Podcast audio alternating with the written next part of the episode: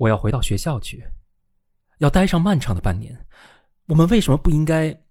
只要我能够有一件可以让我想念你的，把门关上。他的声音只是轻轻动了一下，他几乎不明白他是否真的说过话。他轻轻把门关上以后，歌声似乎就在外面颤抖。月儿多明亮，吻我入梦乡。多美妙的歌呀！他心里想。今天晚上的一切都很美妙，尤其是小房间里的这一幕浪漫情景。他们手拉手，不可避免的动人一幕越来越接近。他未来的生活远景似乎就是这样的连绵不断的场景，在银白的月光下，在隐隐约约的星光里，在豪华汽车的后座，在绿树浓荫底下停着的低矮舒适的敞篷小客车里。只不过男孩子可能会变换，而今晚这一个多么帅气！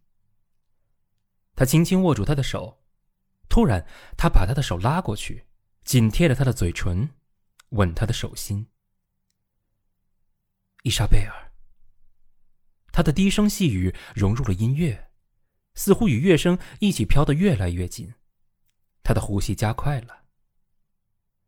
我可不可以吻你，伊莎贝尔？伊莎贝尔，他微微张开嘴唇，在黑暗中转过脸来对着他。突然间，一阵说话声，还有朝楼梯上奔跑的声音，冲着他们汹涌而来。艾莫里疏忽间伸手把电灯扭亮。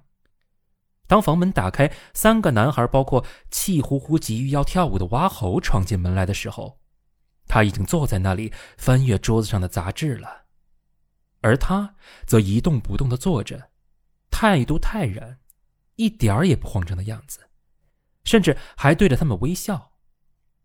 但是他的心在砰砰跳，他有一点仿佛好事被搅了的感觉。事情很明显已经过去了，大家嚷着要跳舞，他们两人交换了一下眼色。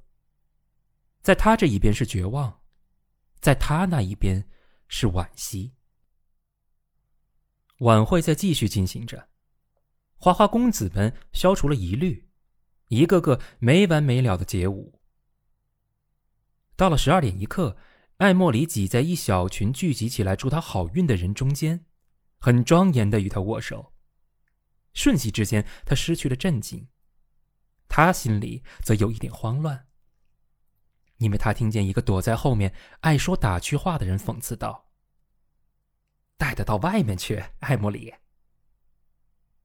他拉住他的手，轻轻捏了一下，他也回应了，就像他那一天晚上给了二十来个人的手回应一样，仅此而已。两点钟回到威斯利家的时候，萨利问他：“他和艾莫里两人躲在小房间里，有没有那个？”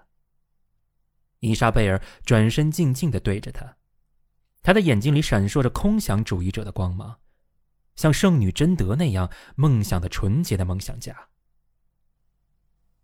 没有，他回答道：“我不再做那样的事儿了。”他对我提了这个要求，但是我拒绝了。他钻进被窝的时候，心里纳闷儿，不知道他明天的特别讲话会说些什么。他的嘴巴这么漂亮，他会。他们有十四个天使的守护。萨利在隔壁卧室里带着睡意唱道：“该死！”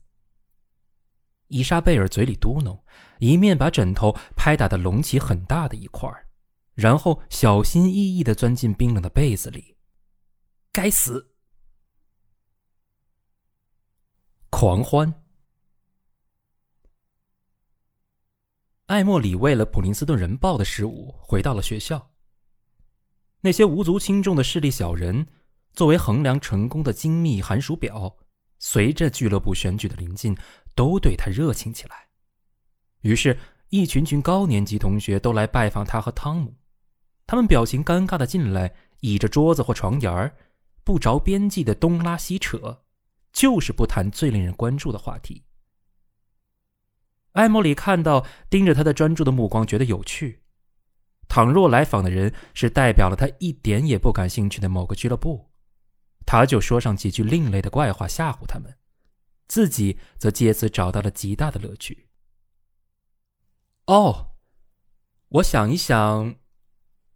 一天晚上，他对一个目瞪口呆的俱乐部代表说道：“你们是代表哪一个俱乐部的？”倘若来了常春藤俱乐部、小楼俱乐部和老虎酒店俱乐部的访客，他就扮演可爱、纯洁、天真的乖孩子的角色，态度泰然自若，装作一点儿也不懂他们的来意。三月一日，当那一个决定成败的早晨来到，校园见证了狂野情绪大爆发的时候，他和亚历克·康尼奇悄悄的、人不知鬼不觉的潜入小楼俱乐部。非常吃惊的注视着他的突然变得激动的同年级同学。那里有立场不坚定的动摇分子，从一个俱乐部跳到另一个俱乐部。那里有只维持两三天友谊的朋友，他们热泪盈眶，大声高呼他们一定要加入同一个俱乐部，什么也休想将他们拆散。长期隐瞒的积怨。譬如突然出名的人，至今对入学时候的怠慢记忆犹新，现在都公开披露，大声说出来。一向默默无闻的人，突然收到了垂涎已久的邀请，顿时声名鹊起。别的自以为一切敲定的人，竟然发现自己有了没料到的敌人，觉得自己被人冷落，被人抛弃，于是大发谬论，要退学。在他自己的一帮人里。艾莫里看到有人被排斥在外，只因为戴了绿色的帽子，或是因为一个该死的成衣匠的人体模型，或因为天上有太大的吸引力，或是因为一天晚上喝的烂醉。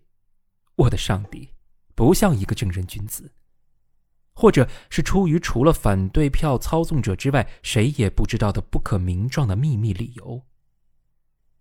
这一个恣意的社交活动，在那骚酒店的大型晚会上。达到了顶峰，用大碗装的潘聚酒端过来分给每一个人，整个楼下只看见一张张的脸，只听见一声声的叫嚷，简直成了疯狂的熙来攘往的场面。嗨，迪比，恭喜！好样的，汤，你在礼貌俱乐部有一帮子能人。喂，凯里。啊，凯里。我听说你是带着全体举重运动员到老虎酒店俱乐部的。啊，我没有到小楼俱乐部去，那是花花公子的圣地。哎，他们说奥弗顿拿到常春藤俱乐部的邀请，人都晕过去了。他在第一天就加入了吗？啊，根本没有。他骑上一辆自行车，朝穆雷道奇大道飞奔而去，生怕是搞错了。哎，你是怎么加入礼貌的？你这个老浪荡子！恭喜，恭喜你自己吧！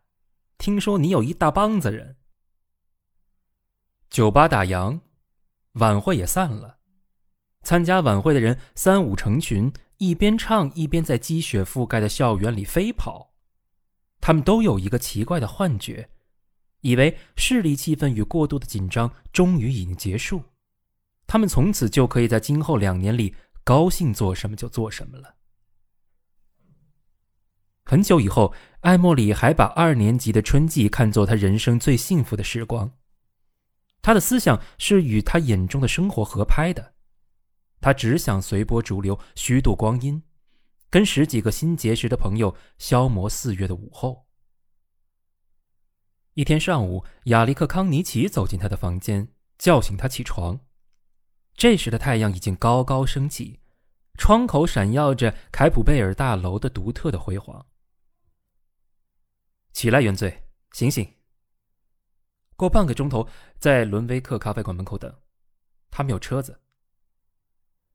他把五斗橱的罩子端过来，连同罩子上放的许多小摆设，小心翼翼的放到床上。你到哪里去弄来车子？艾莫里挖苦的问道。相信就是了。不过你可不要多嘴多舌，不然你就去不成了。我看啊，我还是睡觉吧。艾莫里平静的说道，重又拉好被子，一边伸手到床边拿一根香烟。睡觉。怎么？我十一点半还有一堂课。真讨厌。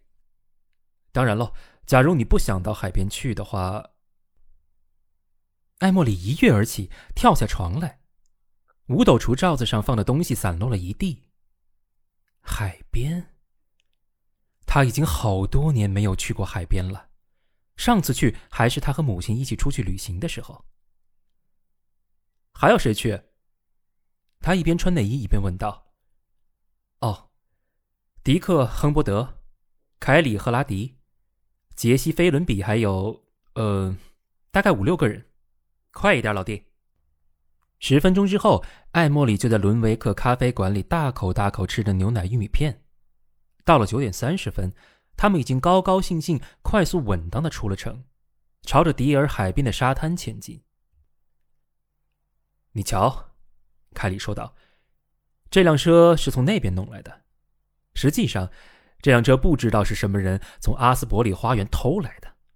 后来他们把车丢在普林斯顿，人都到西部去了。狠心恨不得经事业会许可才弄来的。哎，谁带着钱吗？”菲伦比从前排转过身来提醒道。